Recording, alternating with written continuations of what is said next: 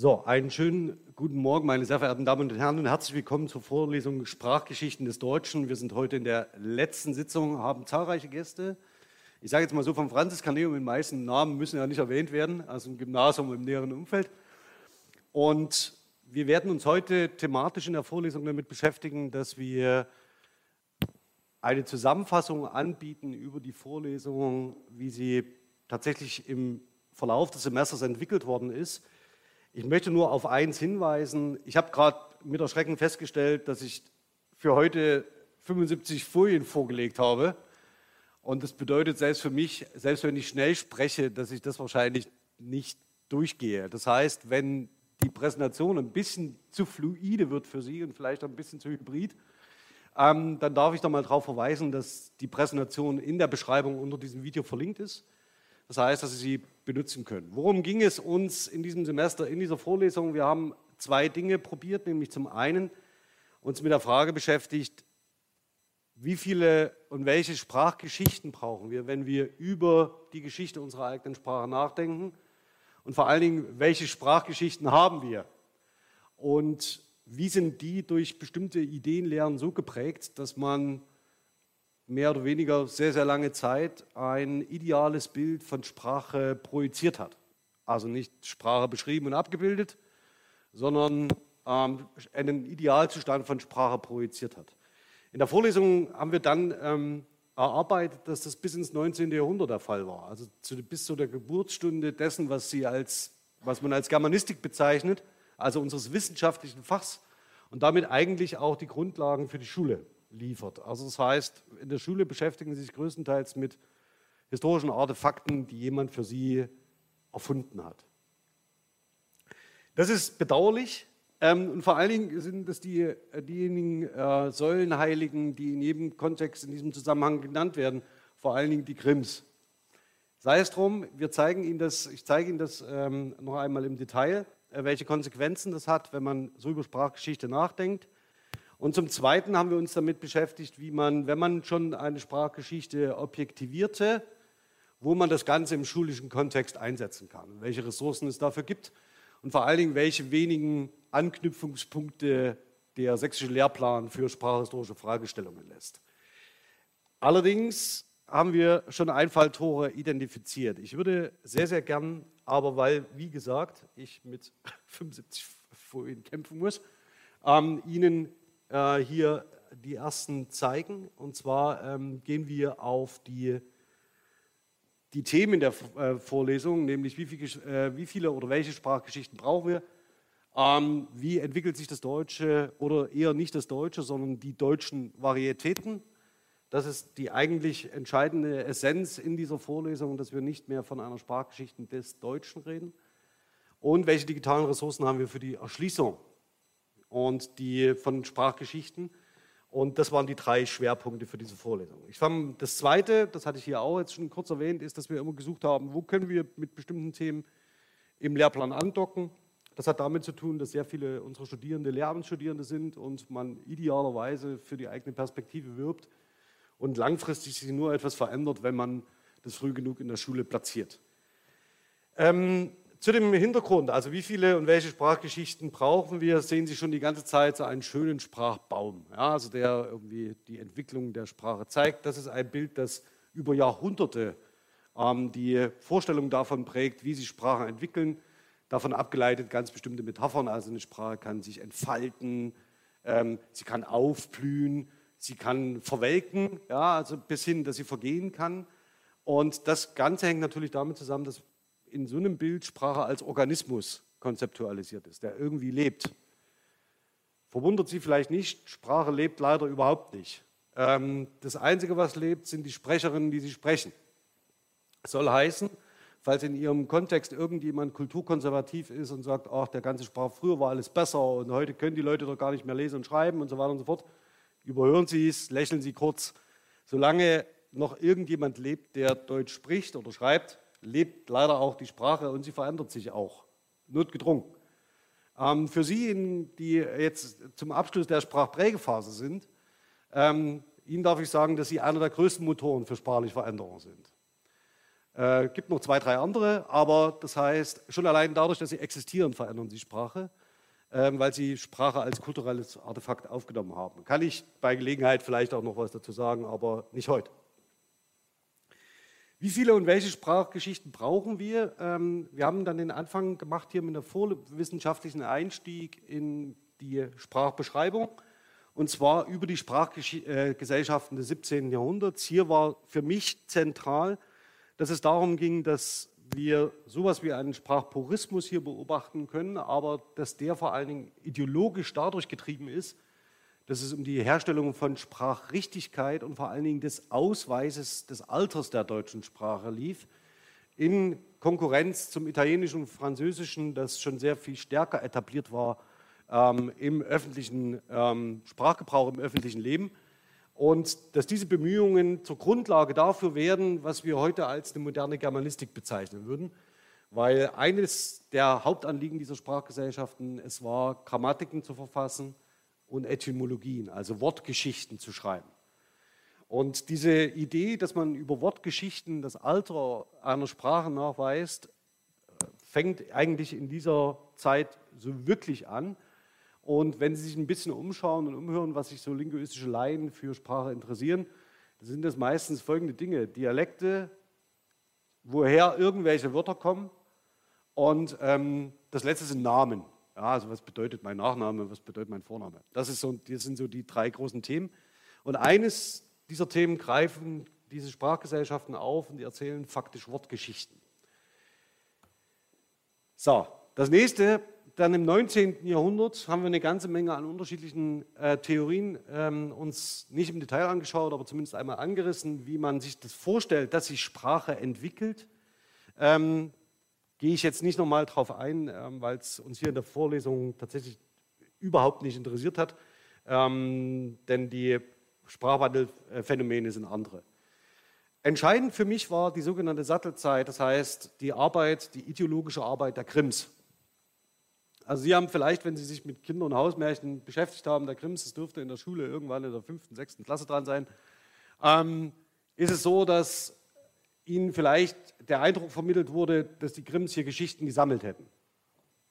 Ja, also das ist so schön, man fährt so schön mit dem Koffer durchs Land und befragt die Alten und erzählt uns doch mal eine tolle Geschichte. Ja, zum Teil stimmt das auch. Allerdings haben sich die Grimms äh, Änderungsmöglichkeiten vorbehalten. Und das heißt, wenn Sie sich die unterschiedlichen Ausgaben der Kinder- und Hausmärchen der Grimms anschauen, werden Sie relativ schnell sehen, dass da nicht sehr viel ursprünglich ist sondern sehr viel in Bearbeitung steht. Warum haben Sie das gemacht?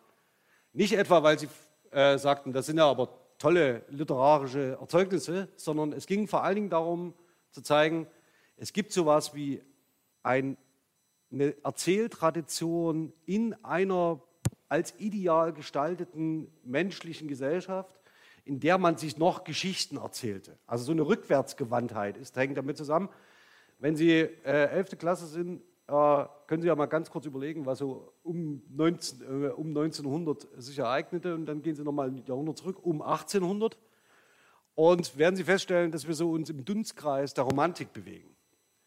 Und die Romantik hat wohl auch eine Konstruktion von Gesellschaft ähm, äh, vorgelegt und einen gesellschaftlichen Entwurf, der genau diese Rückprojektion mit einschließt.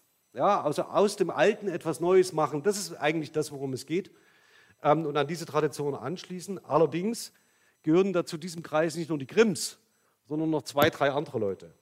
Ähm, einen haben wir uns angeschaut, nämlich Moritz Haupt Erek. Den Erek behandeln Sie nicht in der Schule. Vielleicht haben Sie davon mal was gehört. Erek in Iwein, das sind Artusromane, deutschsprachige Bearbeitung. Und den lesen alle Studierende, kann man so sagen, der Germanistik, wenn sie Deutsch studieren. Haben die irgendwann mal einen Bezug zu Erek.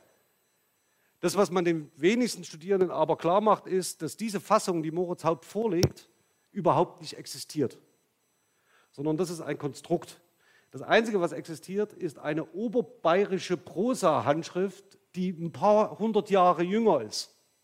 Und aus dieser oberbayerischen Prosa-Handschrift hat Moritz Haupt den Erek extrahiert, um zu sagen, das könnte sehr nah an dem sein, was wir als das klassische Mittelhochdeutsch bezeichnen. Also will, ich will jetzt nicht das Wort erfunden sagen, denn die Arbeit von Moritz Haupt ist wirklich sehr, sehr gut. Und tatsächlich Handschriftenfunde belegen auch, dass er sehr nah an dieser Fassung war. Kann alles sein, aber dieser Text existiert so in der Form, wie man ihn im Studium vermittelt, nicht. Genau dasselbe, Rückprojektion, Pro, äh, Produktion eines idealen Konstrukts, ja, also das Bild eines idealen, ähm, äh, einer Artusüberlieferung, die zur Grundlage wird für die komplette Germanistik. So. Das nächste, was wir uns angeschaut haben, ist ein Bild davon, wie sich bestimmte Dinge entwickeln. Äh, ein sehr, sehr schönes Modell ist, dass man sogenannte Perioden- oder Stufenmodelle von irgendwas zeigt. Das suggeriert so ein bisschen Gleichförmigkeit. Ja, also das heißt so 300 Jahresscheiben und dann hat sich irgendwas ereignet und dann ereignet sich was Neues. Ähm, so entwickelt sich Sprache leider überhaupt nicht. Denn entwick äh, Sprache entwickelt sich nicht autonom, sondern immer nur so, wie die Sprecherinnen sich auch entwickeln. Das bedeutet, wenn in der althochdeutschen oder altniederdeutschen Zeit vor allen Dingen in Klöstern geschrieben wird, war es das dann. Und da entwickelt sich leider gar nichts. Ja, also da schreibt man ähm, auf Latein. Und das bisschen, was wir auf Deutsch haben, ist so irgendwo an den Rand ge geschrieben und gekritzelt. Und wir haben sehr wenige Belege aus althochdeutscher Zeit, die sich da rechtfertigen. Aber es geht mir vielmehr um diese äh, Suggerierung dieses Ideal, dieser idealtypischen Weiterentwicklung, die bei sprachlichen Entwicklungen keinesfalls so funktioniert. Deswegen haben wir uns zunächst erstmal über dieses Modell lustig gemacht ähm, und das Meme musste rein, Gregor. Also, das heißt, ähm, während so ein Stufenmodell so eine gleichförmige Entwicklung, und zwar immer eine, die nach oben verläuft, immer zu einem besseren Zustand, ja, immer dem Licht entgegen, ähm, ist sprachliche Entwicklung eigentlich alles andere als das. Sie verändert sich, ja, aber nicht so, dass man sagen könnte, es war früher mal schlechter oder besser und heute ist großartig. Ähm, das ist keinesfalls der Fall. Es suggeriert, dieses Stufenmodell suggeriert aber genau, dass es so sei, genauso wie der Baum, der nach oben wächst und dann eine wunderschöne Krone entfaltet. Auch das ist ein Bild, mit dem man Sprache und ihren Sprecherinnen nicht gerecht wird. So, denn, und das ist erstaunlich, äh, von Hermann Paul, Prinzipien der Sprachgeschichte, Anfang des 20. Jahrhunderts. Er schreibt eigentlich das in seine Prinzipien, die tatsächlich den, das Wesen der Sprache und der Sprachgeschichte so gut erfasst wie sonst in den 100 Jahren vorher niemand. Also es ist eine absolute herausragende, es sind absolut herausragende Beobachtungen, die er macht. Und es geht darum, dass sich Sprache nicht irgendwie selbst verändert, sondern Sprache verändert sich in Ihnen selbst, in Ihnen als Sprecherin. Sie aktiv tragen zum Sprachwandel bei. Und Sie können überhaupt nicht anders und Sie können ja mal in sich gehen, ob Sie bestimmte Begriffe heute verwenden, die Sie vor zehn Jahren nicht verwendet haben und umgekehrt. Und wenn das der Fall ist, vollzieht sich, wenn Sie so wollen, der Wandel von Sprache durch Sie im Gebrauch. Und 90 Prozent von, davon sind Ihnen leider nicht bewusst. Also das heißt, äh, die, die merken Sie nicht einmal.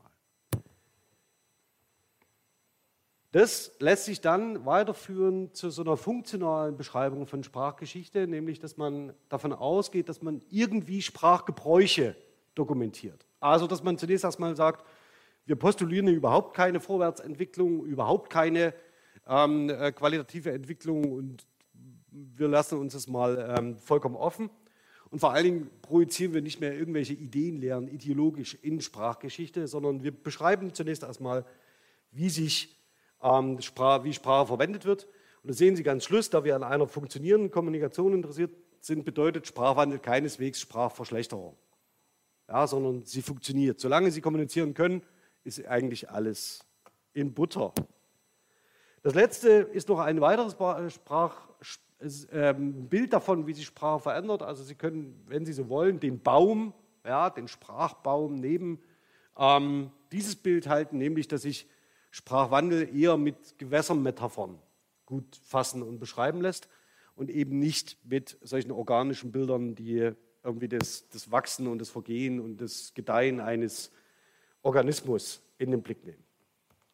So, zu dem Schulbezug, das wird wirklich schwierig.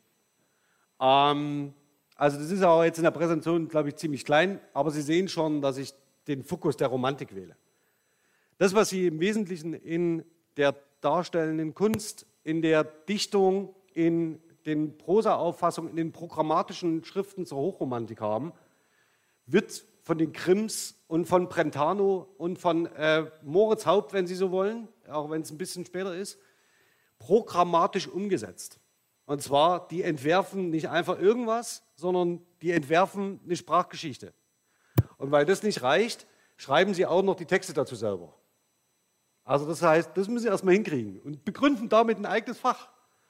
Also Respekt, äh, wer das schon, das äh, darf ich jetzt nicht laut im Stream sagen, deswegen muss ich mal ganz kurz das Mikro muten.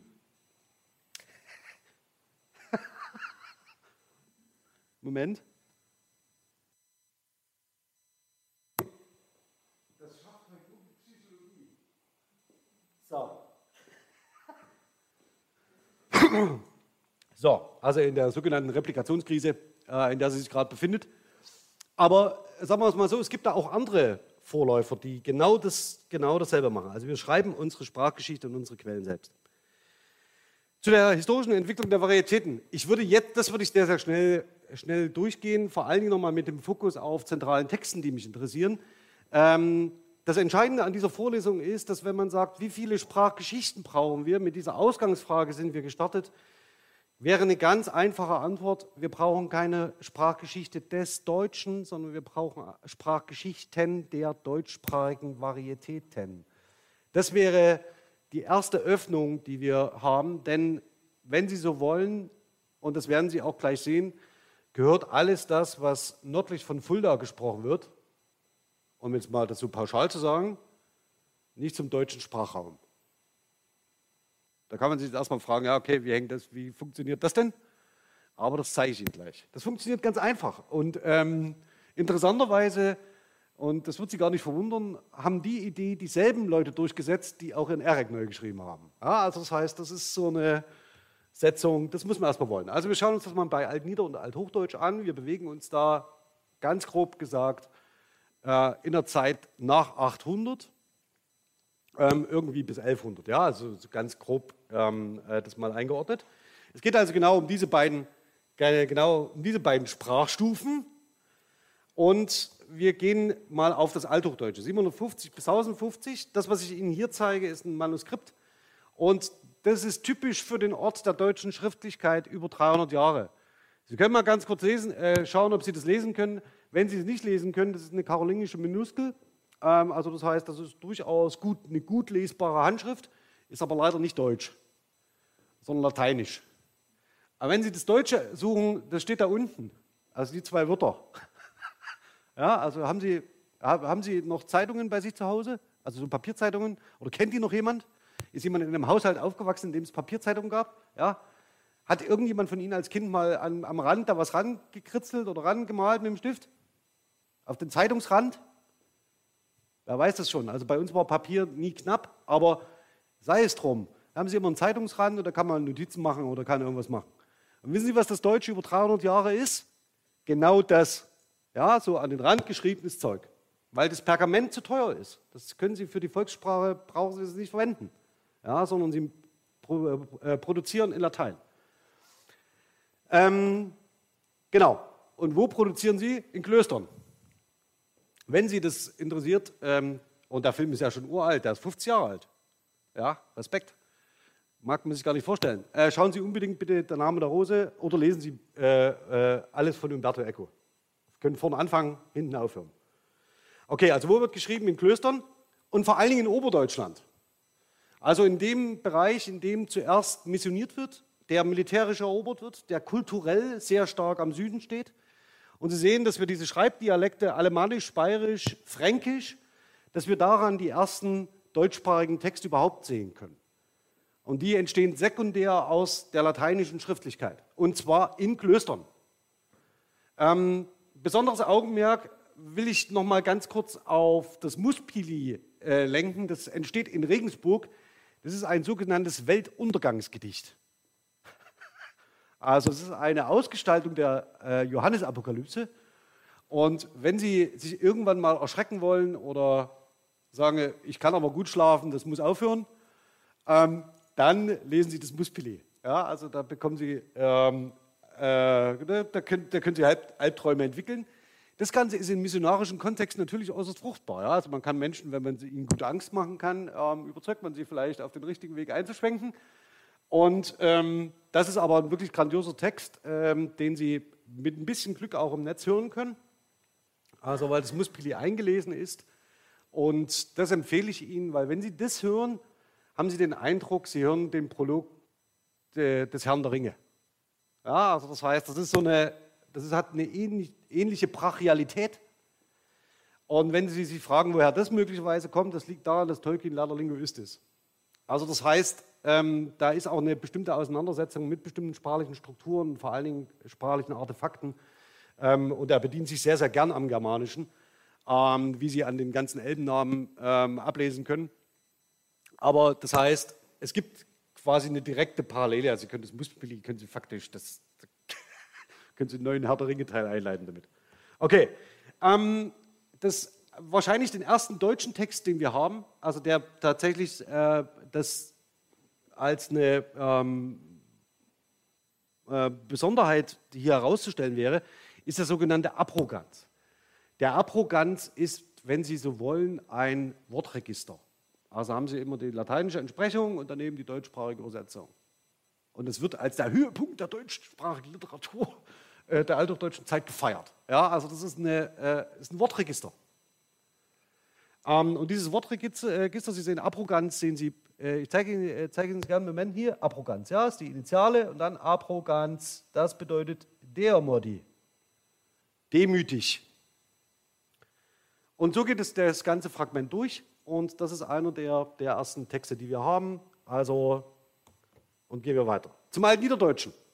Das Altniederdeutsche, also das, was Sie, äh, das eigentlich das Sächsische ähm, das, was wir hier haben. Ähm, deswegen ist dieser Begriff auch, wir hören Sie auch vielleicht ab und zu als sächsisch. Sie müssen sich vorstellen, dass dieser Raum sehr viel später missioniert worden ist als der, ähm, als der oberdeutsche Raum. Und das lasse ich nur mal wirken. Das brauchen Sie nicht, brauchen Sie nicht. Sehr viel später missioniert worden ist als der oberdeutsche Raum. Ähm, der, die, der Stamm der Sachsen galt als sehr widerspenstig. Ähm, und die spätere Missionierung hat zur Folge, dass später Schriftlichkeit in den Norden kam und damit bestimmte sprachliche Entwicklungen, die sich im Süden vollzogen hatten, für den Norden eben nicht vollzogen worden sind. Das, was ich Ihnen hier zeige, ist die sogenannte zweite Lautverschiebung. Die zweite Lautverschiebung sorgt dafür, dass das Althochdeutsche sich aus dem Germanischen entwickelt. Und Sie müssen sich das eigentlich nur, Sie können unten mal auf die Beispiele schauen. Ähm, das reicht. Äh, Gotisch also das ist eine der germanischen Sprachen, die dokumentiert ist, im Übrigen in der Bibel, warum auch nicht. Äh, sehen Sie Pund und Sie sehen Pfund. 20 und Twenzug für Altsächsisch, also Altniederdeutsch und Althochdeutsch. Und wenn Sie das auf das Englische abbilden, ja, das Sie ja sprechen sollen könnten, ja, ist es so, dass die althochdeutsche Variante immer ihrer hochdeutschen äh, Entsprechung ähnlicher wird während das Altsächsische ganz wesentlich mit dafür verantwortlich ist für die Entwicklung des Altenglischen. Ja, also das heißt, da haben Sie die englischen Wurzeln. Also aus 20 wird 20. Ja, also das heißt, da erkennen Sie heute noch, dass diese Lautverschiebung nicht mitgemacht worden ist im Englisch. Ist ja auch viel später entstanden, ist überhaupt kein Wunder. Ja, also das heißt, da muss, muss man echt nicht raunen deswegen. Ähm, noch ein anderes Beispiel ist, äh, wo man sehr gut sehen, ist Slapan und Slafan. Im Englischen heute Sleep. Daneben Itan und Esan, im Englischen Eat. Ja, also das heißt, das können Sie eins zu eins übersetzen. Und weil das Niederdeutsche diese Lautverschiebung nicht mitgemacht hat, gehört es typologisch nicht zum Deutschen. Streng genommen. Ja, also wenn man es typologisch macht. Also in, die, in der Vorstellung, wie ähm, sich die Germanistik entwickelt. Denn das Altniederdeutsche hat sehr viel mehr Nähe zu dem, was sie ähm, die sogenannten ingvionischen Sprachen nennen. Die ingvionischen Sprachen sind mehr oder weniger, das können Sie sich so vorstellen, alles, was so nördlich von Köln und Berlin liegt. So einmal nach Norden hochgeblendet. Also die, das Niederländische, das Dänische, alle skandinavischen Sprachen, ja, gehört das irgendwie schon mit dazu. Ähm, und dann das Englische, und das Englische ist eine Ausgleichs, Varietät von allem Möglichen. Ja, also das heißt, von dem Altniederdeutschen, da zählt dann Friesisch äh, mit dazu, ähm, vom Niederländischen, dann haben wir noch ähm, äh, Einflüsse, altfranzösische Einflüsse mit dabei, dann irgendwas aus Norwegen. Ähm, und das ist ein, ein einziges Durcheinander. Die Überlieferung setzt relativ spät ein ähm, in England ähm, und dann haben wir noch starke lateinische Einflüsse. Also das heißt, da kommt alles zueinander, was Europa zu bieten hat.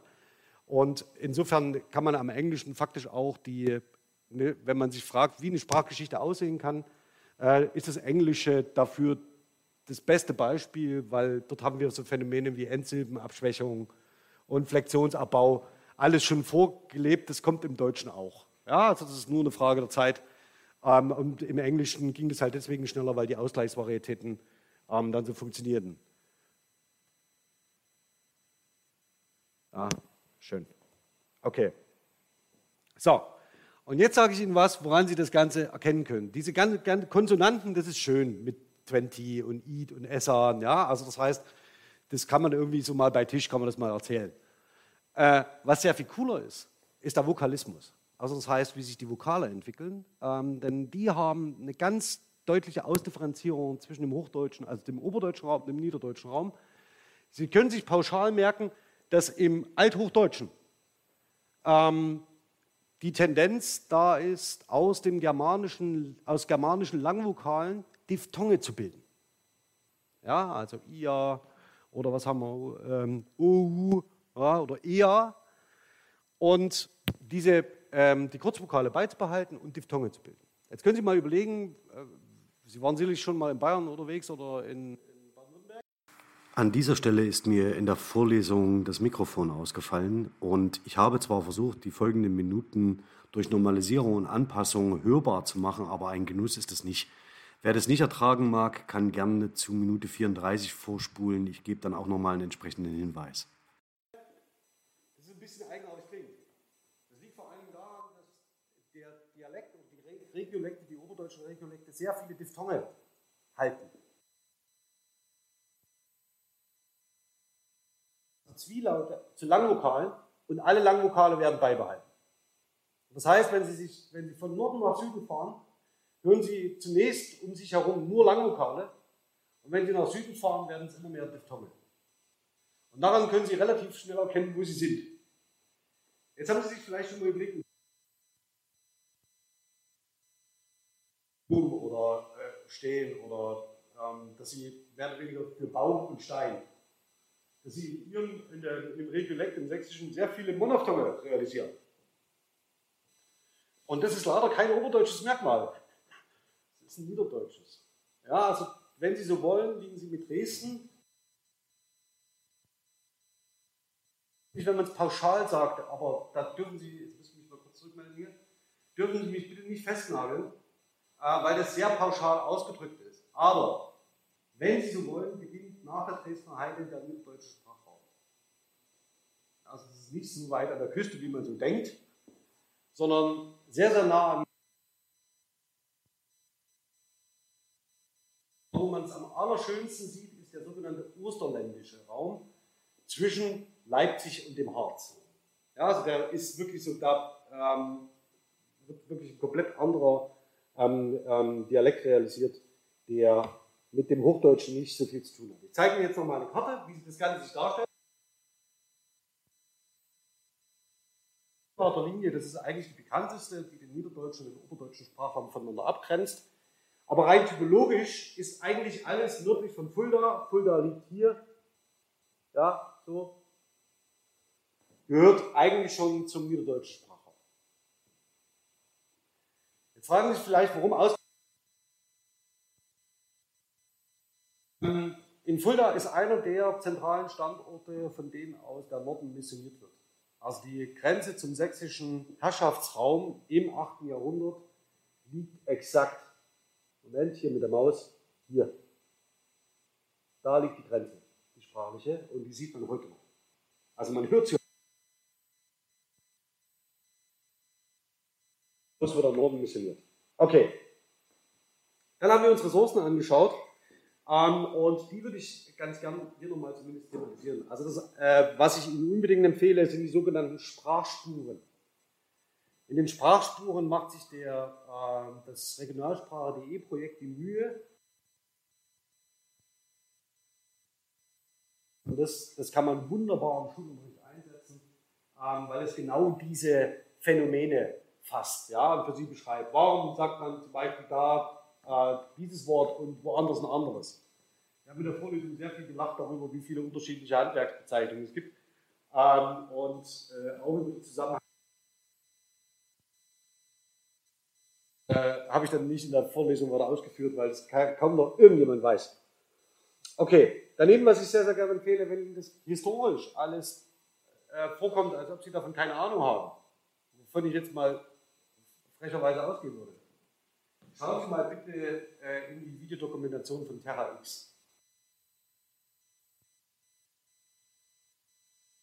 Diese Lücke zu lassen und die Dokumentationen sind mittlerweile so gut, dass man einen, sich wirklich einen Eindruck davon verschaffen kann, von diesem kulturellen Zusammenhang dieser Zeit. Also das ist für mich essentiell und auch viele Studierende studieren ja nicht nebenbei Geschichte, sodass man das durchaus so setzen kann.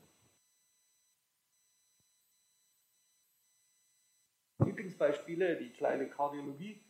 Warum?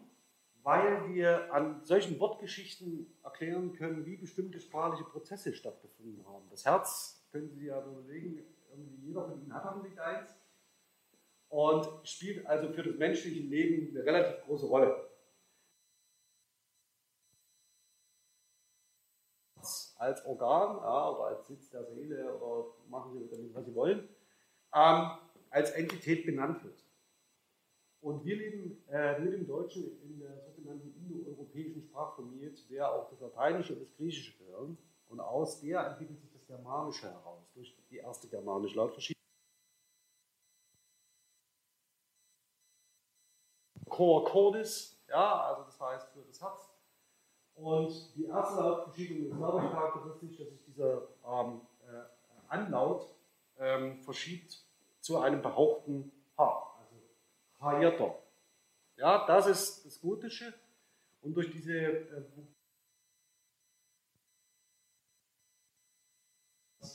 wir dann eine Weiterentwicklung haben zum Alterdeutschen, zum Altniederdeutschen sehen das ähm, zur Hertha und im Alterdeutschen wird es Herza.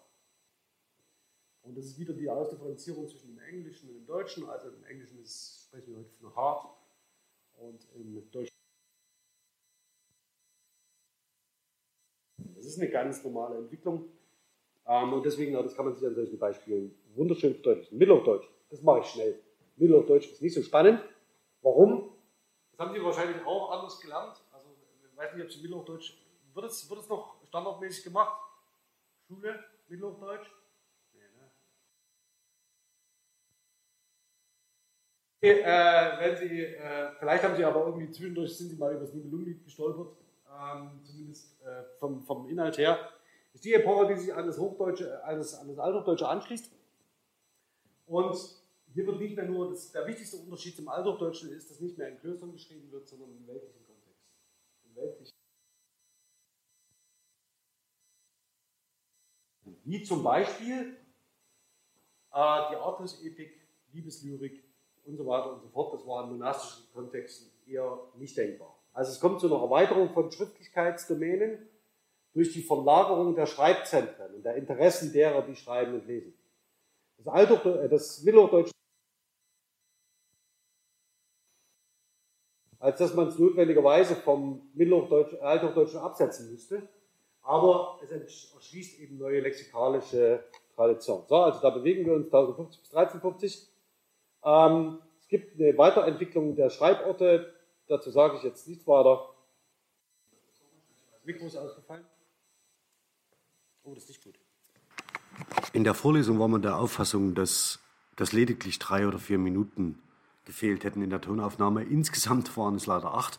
Ich nehme das mal als ein gutes Zeichen und jetzt ab diesem Zeitpunkt setzt dann das andere Mikrofon wieder ein. Ich wechsle das live. Allerdings wird es dann immer kleine technische Interferenzen geben, weil dieser Live-Wechsel innerhalb einer Aufnahme eine ziemliche Herausforderung ist für das Setting, das ich für die Aufzeichnung verwende. Oh, na schön, Dank.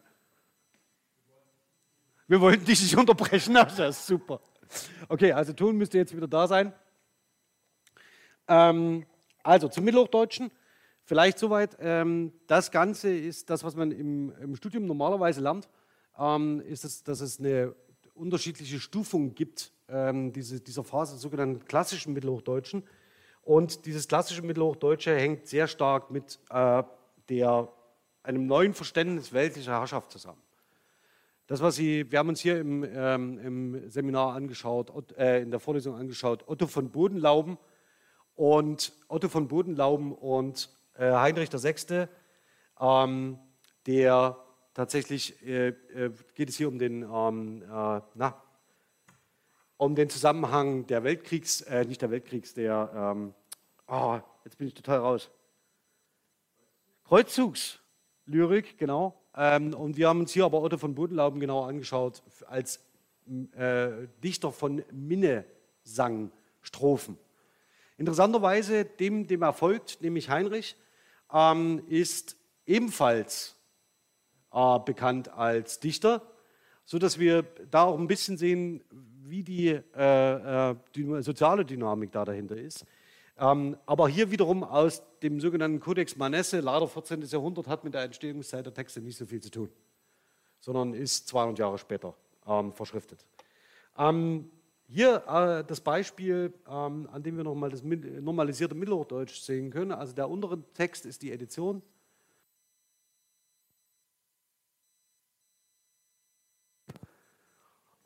Ich sang um all die Ehre und um ihr werden frühendes Lieb. Den beten, die nicht äh, gerne, ihr so dient ich eine Wank, das true ich wohl erwenden, sieht sich das wunderschöne Wieb eines Ritters und ihr Ehren hat bewecken. Ich flag ihr her, nun müsse ihr Gott der Rieche pflecken und helfe ihm wohl von hinnen, er hat so lange hier gelecken. Worum geht's? Äh, eine prototypische Wächtersituation. Wächter steht auf der Zinne und bewacht die Ehre seiner Dame, seiner Frau, seiner adligen Frau, die dummerweise eine Affäre zu haben scheint mit einem nicht namentlich genannten Ritter und jetzt muss er sie warnen, damit der Typ sich irgendwie von der Stelle macht. Ein ganz typisches Motiv für den äh, Mindesang, für den erfüllten, für das, für den erfüllten Mindesang, äh, eine sogenannte Wächterstrophe. Ähm, Sie sehen aber, dass das, die, die direkte, direkte Transkript der Handschrift ein bisschen anders aussieht als die Edition, die Sie darunter lesen. Das ist das normalisierte Mittelhochdeutsch, mit dem Sie im Studium konfrontiert werden. Und normalerweise müssten Sie die Handschriften lesen, weil das tatsächlich, ähm, glaube ich, das, ja, das ist der richtige Zugang. Sie sehen also, das ist vielleicht noch mal ganz grob aufgefächert. Wir haben uns erst das Althochdeutsche angeschaut, als Niederdeutsche. Da haben wir nur Texte aus monastischen Kontexten. Ja, also es werden Klosen angestellt, es werden religiöse Gebrauchstexte geschrieben. Und jetzt sind wir im Mittelhochdeutschen und da gibt es dann Mindellyrik, ritterliche Großdichtung, Heldenepik. Und wir schauen auch noch einmal auf die letzten Texte, also das heißt auf die letzte Phase, da komme ich gleich darauf zu sprechen. Gut, ja, also Kardiologie nochmal, jetzt erweitert um das Mittelhochdeutsche. Und jetzt kommen wir mal zu den Quellen, zu den Ressourcen. Wenn Sie irgendetwas im Schulunterricht machen zum Mittelhochdeutschen, empfehle ich Neidhard von Reuenthal.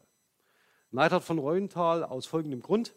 Zum einen ist er ziemlich intelligent. Zum anderen transportiert er dieses ganze höfische Minne, Wächter, Dame, Ritter, unerfüllte Liebe Thema in einen sogenannten dörperlichen Kontext, also aufs Dorf. Und entwertet, na, so die klassische, die klassische Forschung, entwertet damit faktisch dieses hohe, edle Thema der hohen Minne. Aber es ist eigentlich ganz witzig.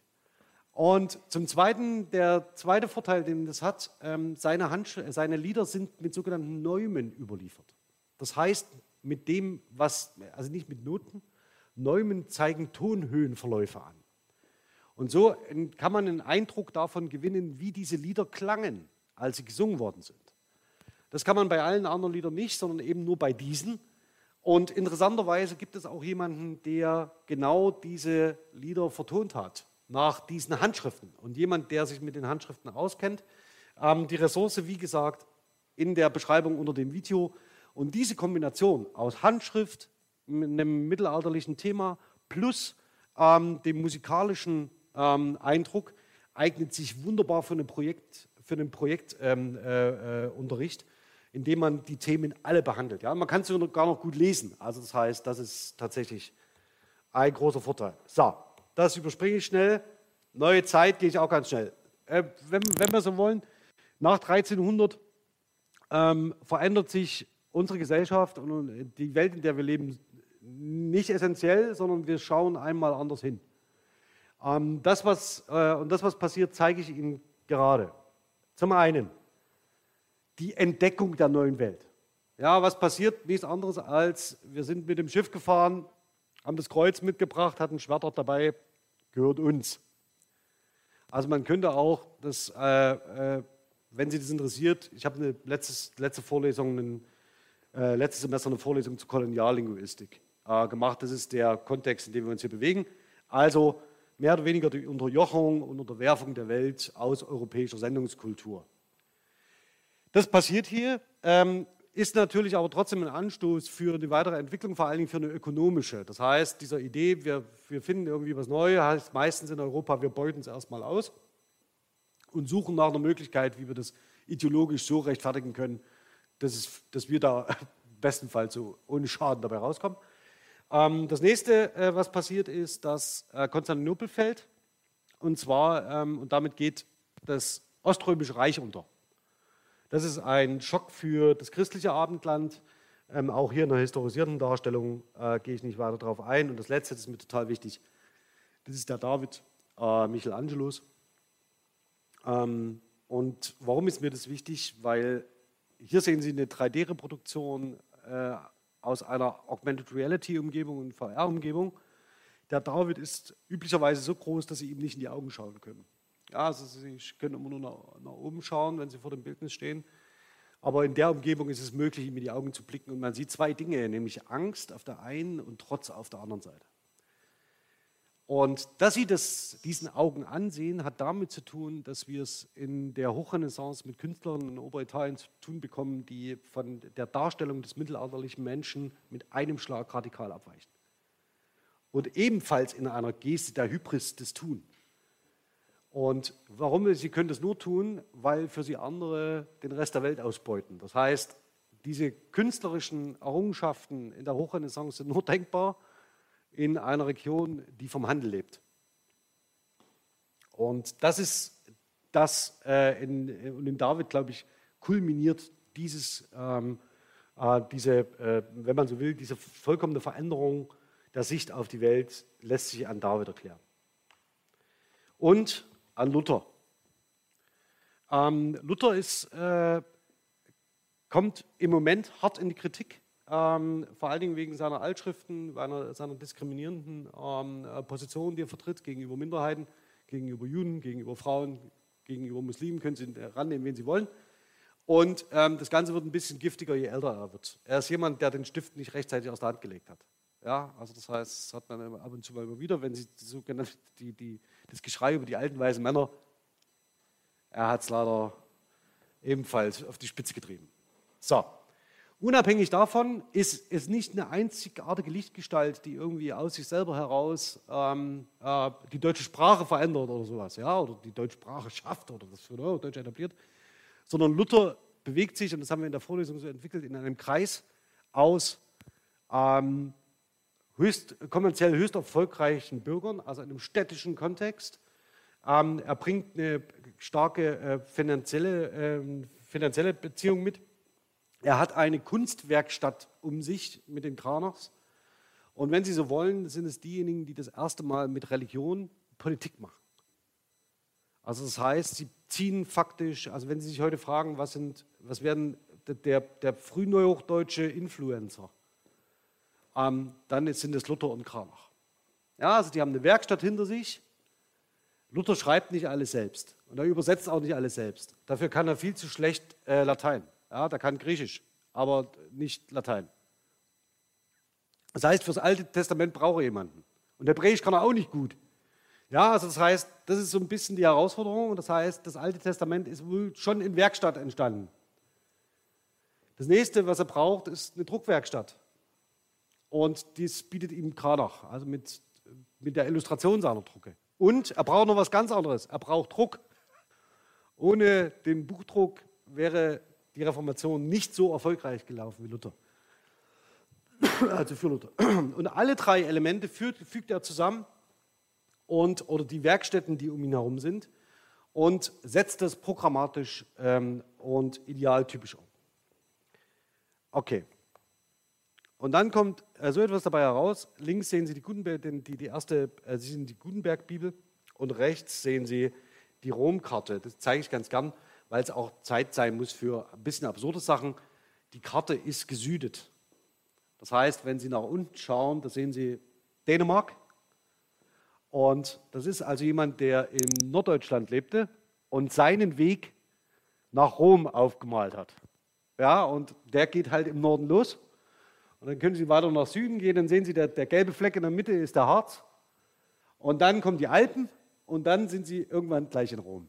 Ja, also das ist, ähm, auch für sowas war Geld da, also solche Sachen zu drucken.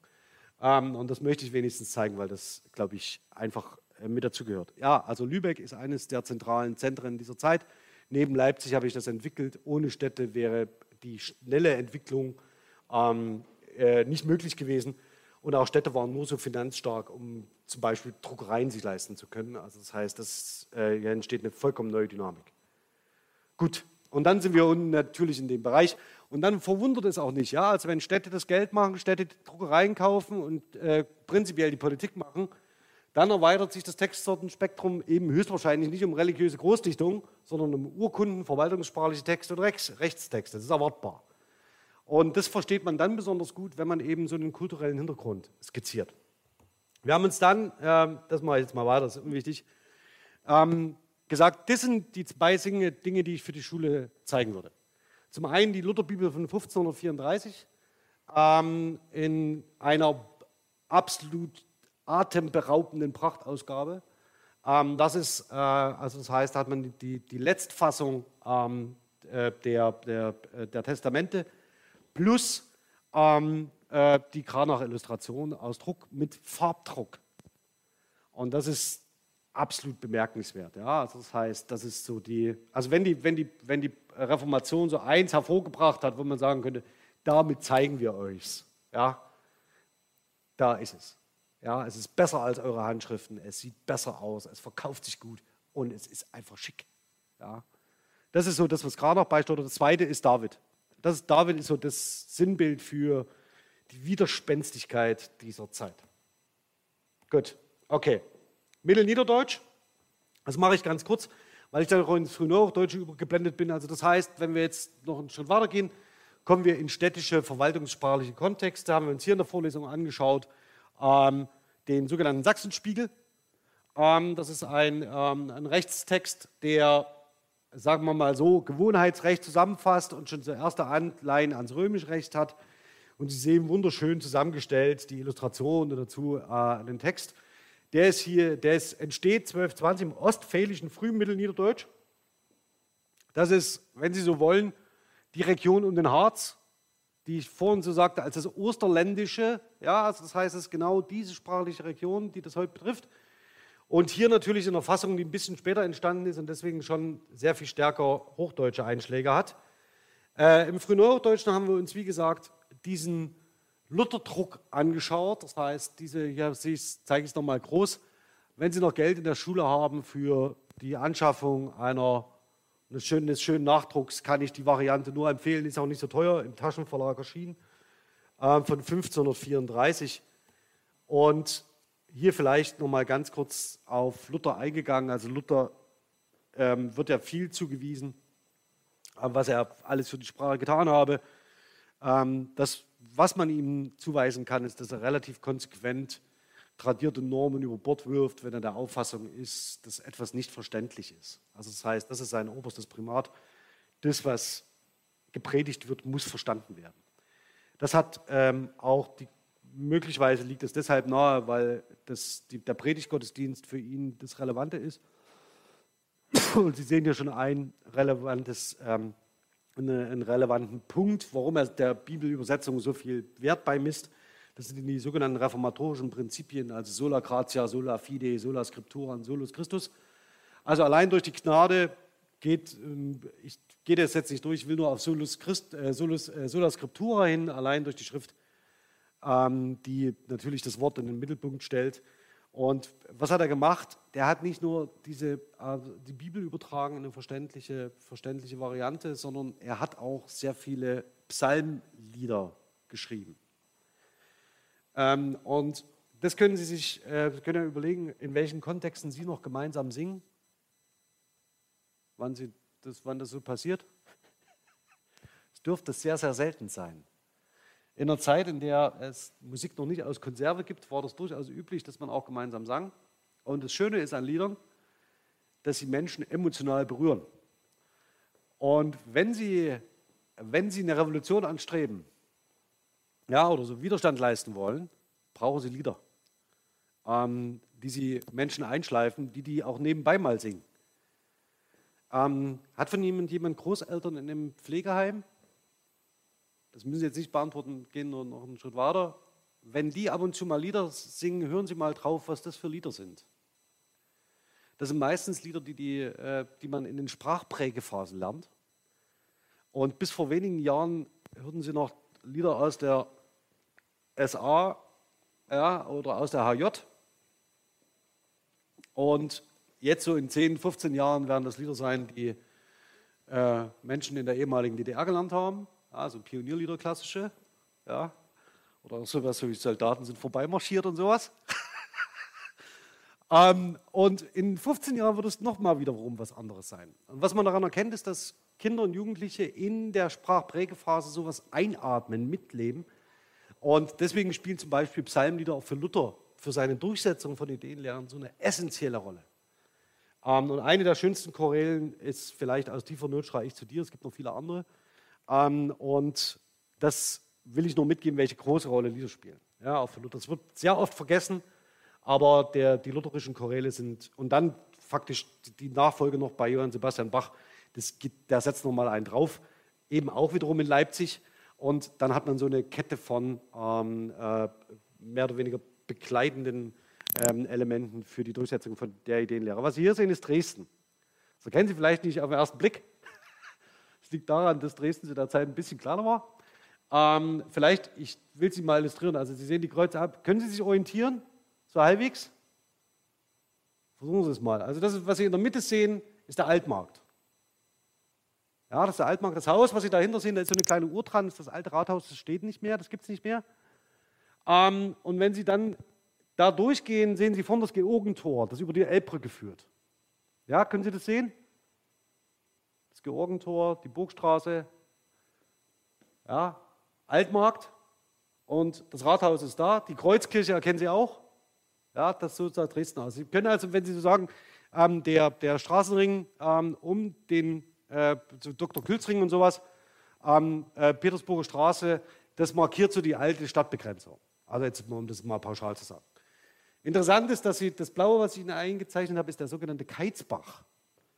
Also wir sind hier in Strehlen, der Keizbach geht hier faktisch vorbei und hier unten an der, an der S-Bahn-Haltestelle ähm, ist wieder aufgestaut, dann läuft er durch den großen Garten durch.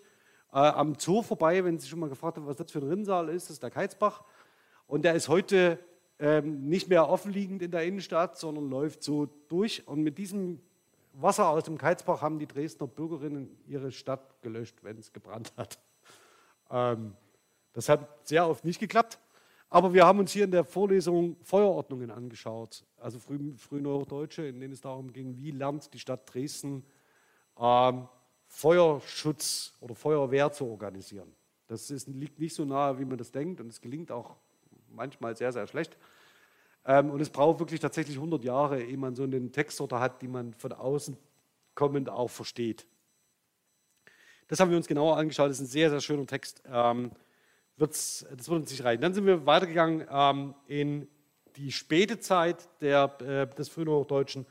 Äh, und zwar hier mit, einem ganz zentralen, mit einer ganz zentralen Orientierung, nämlich dass sich die Deutsch, deutschen Eliten am französischen Ideal orientieren und zwar in Politik, Wirtschaftssystem, Verwaltung, Gartenarchitektur, Kriegswiesen, Mode, Musik und Literatur. Und das bedeutet auch, dass wir eine groß, einen großen Anteil von Lehnwörtern aus dieser Zeit, aus dem Französischen und Italienischen haben, ähm, die tatsächlich diese, ähm, diese Kultur, äh, kulturelle Begeisterung für die französische und italienische Kultur widerspiegeln. Und prototypisch ist vielleicht hier äh, der Sonnenkönig Ludwig XIV., der das Ganze auf die Spitze treibt. Ähm, und gegen diesen kulturellen Einfluss wendet sich ähm, unter anderem, und das haben Sie schon gesehen, der Palmorden. Ja, also das heißt, der wird vor allen Dingen deshalb gegründet, um ähm, zu zeigen, dass das Deutsche und die deutsche Sprache von gleicher Bedeutung sei. In der Vorlesung haben wir uns genauer angeschaut äh, von Justus Georg Schotteus, ähm, der, äh, das zeige ich Ihnen gleich, was wir uns angeschaut haben, und Kaspar äh, von Stieler, also der als der Sparte in diese Gesellschaft aufgenommen wird. Ähm, und im Wesentlichen ging es dieser Gesellschaft darum, ähm, zu zeigen, welch unglaublich hohes Alter die deutsche Sprache hat und welche Relevanz das Deutsche in Institutionen spielen kann. Äh, man hat Fremdwörter versucht zu übersetzen, also hat sich gegen, diesen, äh, gegen, das, gegen das Französische vor allen Dingen gestellt, ähm, hat Poetiken und Grammatiken, Wörterbücher und Übersetzungen angefertigt. Und das Wörterbuch zeige ich Ihnen jetzt nochmal äh, der deutschen Sprache Stammbaum und Fortwachs von Caspar von Stieler 1691 in einem, in einem sehr schönen zweifarbigen Druck. Und wenn Sie sich fragen, wer der Typ ist, der da an dem Sprachbaum sitzt, ähm, dass Sie sehen, das Modell ist jetzt nicht so ganz, äh, das Modell Sprache als, als Baum zu konzeptualisieren, das ist Charon, der Keltenkönig. Und wenn Sie sich bisher gewundert haben, dass ich bisher noch nicht über Kelten gesprochen habe, das ist herbeifantasiert. Also das heißt, die schreiben faktisch im 17. Jahrhundert, versuchen sie, äh, das Alter der deutschen Sprache wenigstens auf die babylonische Sprachverwirrung zurückzuführen oder gänzlich gleich zum Hebräischen, ähm, um zu zeigen, dass das Deutsche sehr viel älter als diese, das Französische und Italienische ist, dass irgendeine Mischkultur ja, sei. Okay, und es entstehen natürlich Wörterbücher. Und diese Wörterbücher werden zur Grundlage des, ähm, dessen, was wir dann bei Krims im deutschen Wörterbuch finden und so weiter und so fort. Zu den sprachlichen Entwicklungen des, des Frühneuhochdeutschen, ähm, die Neuhochdeutsche Diphthongierung, ähm, das, darauf gehe ich jetzt nicht ein, das ist jetzt echt äh, Grundkurs, Grundkurs Linguistik. Und ähm, das nächste ist, dass wir eine Variantenreduktion haben im deutschsprachigen Raum in den Drucktexten und zwar sowohl in, der, in den morphologischen äh, Aspekten wie auch in der Syntax. Also das, damit verschone ich Sie jetzt. Also das, das wird insgesamt, äh, haben wir weniger Variationen in der Schreibung. Ähm, das Entscheidende eigentlich für das Hochdeutsche ist, und das ist vielleicht neben der Monophthongierung und Diphthongierung das Essentielle, dass sich die sogenannte Satzklammer des Deutschen ausbildet. Das ist, und die bis heute durchhält.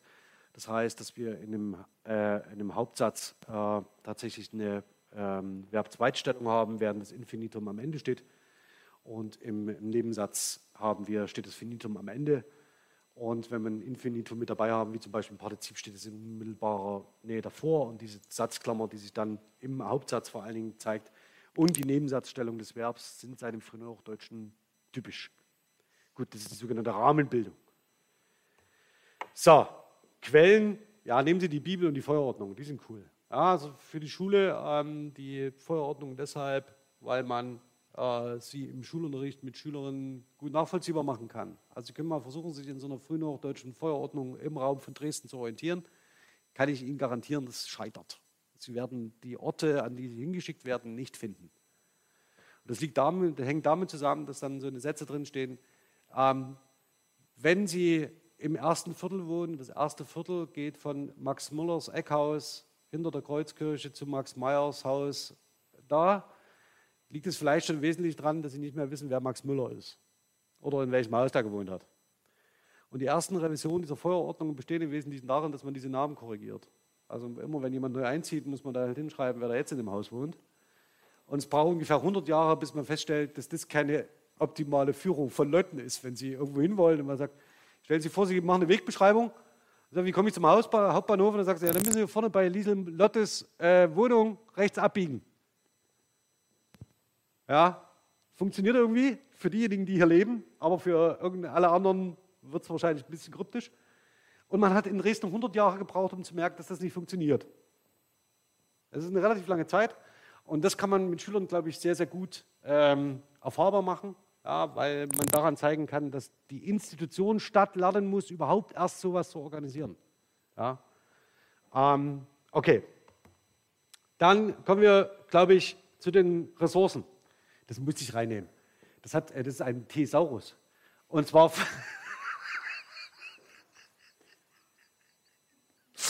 Und zwar von Sophia Klefisch. Wir haben auf Twitter ähm, äh, uns unterhalten darüber, über Visualisierung in der Linguistik. Und das ist natürlich vollkommener Quatsch. Ein Thesaurus ist ein Wörterbuch, das Sie eher wahrscheinlich in die Richtung einer Enzyklopädie äh, verstehen, äh, verstehen, können. Wir haben hier uns die Etymologie ein bisschen, äh, sagen wir mal so, gebogen. Aber das haben die Krims auch gemacht und alle anderen auch. Also, was sei es drum. Ja? Also, der Thesaurus ist ein äh, Dinosaurier, der gern liest. Und ähm, zum Zweiten haben wir uns ja angeschaut, also diese, Deutsch, äh, diese Ressourcen für die Sie einsetzen können in der Schule, um sich mit solchen Dingen zu beschäftigen. Also das digitale Wörterbuch der deutschen Sprache, das deutsche Textarchiv und vor allem das Wörterbuchnetz. Das Wörterbuchnetz empfehle ich Ihnen ausdrücklich. Das ist eine großartige Ressource, um historische Wörterbücher aufzuschließen. Ähm, und dort ist auch das deutsche Familiennamenwörterbuch mit integriert. Ähm, das ist auch eine tolle Ressource. Das nächste, was wir dann gemacht haben, dass wir uns gefragt haben, wie schreibt man eigentlich Sprachgeschichten? Wie fängt man damit an? Ja, also wenn man sagt, andere können das auch, warum nicht wir auch? Und der einfachste Weg ist, indem man Wortgeschichten schreibt. Also wie haben sich bestimmte Wörter äh, entwickelt, wie haben sich verschoben. Wir haben uns hier die Beispiele Tisch und Pferd angeschaut. Genau, das Pferd und der Tisch. Und ähm, zumindest der Tisch ist äh, sehr überraschend. Es ärgert mich immer noch, dass ich den ausgewählt habe. Den, den hätte ich sehr schön als Beispiel für eine Klausuraufgabe nehmen können. Kruzifix. Okay, und das letzte, was wir uns dann angeschaut haben, nämlich die diachronische und diatopische Variation, und das deutet so ein bisschen darauf hin, was ich ganz am Anfang gesagt habe, nämlich, dass wir Sprachgeschichten erzählen sollten als die Geschichten der deutschen Varietäten und nicht als die Sprachgeschichten des Deutschen. Ähm, und diese diachronische und diatopische Variation, ähm, daran sieht man, dass sie erstens bestimmte Sprachräume etablieren, die bestimmte Sprachgebräuche ähm, äh, mit sich bringen auch bestimmte Begriffsverwendungen, in denen bestimmte Namen sich eher durchsetzen, indem man zum Schreiner eben Schreiner und nicht Tischler sagt. Und das haben wir uns an diesem letzten Beispiel genauer angesehen. Jetzt müssen wir schauen. Ich habe es ja fast geschafft. Wenn Sie so wollen, sind tatsächlich diese Quellen ähm, auch in diesem ähm, Bereich ähm, nochmal genannt. Also das heißt, die können Sie tatsächlich nutzen, frei nutzen, die sind frei verfügbar für Sie. Ähm, und ich würde vielleicht von Deutsch Diakron digital abraten im schulischen Kontext, aus verschiedenen Gründen. Aber wenn Sie hartgesottene äh, Auszeichnungsfreaks haben, ähm, dann kann man das auch in der Schule einsetzen. Und damit bin ich bei der Prüfungsleistung. Jetzt wird es eigentlich spannend, ähm, denn jetzt werde ich Folgendes tun. Ich werde jetzt den Stream beenden also für das Ausbleiben ähm, der Tonspur über, man hat mir zugeraunt, fünf Minuten, das wäre bedauerlich, betraf aber das alte Niederdeutsche, passt irgendwie zur Quellenlage. Ähm, dann würde ich sagen, ähm, beenden wir den Stream an der Stelle. Ähm, für diejenigen, die heute nicht live dabei sein können hier vor Ort, vielleicht folgendes. Wir, Sie werden die Informationen zur Klausur freilich noch bekommen, ja, also auf dem einen oder anderen Weg.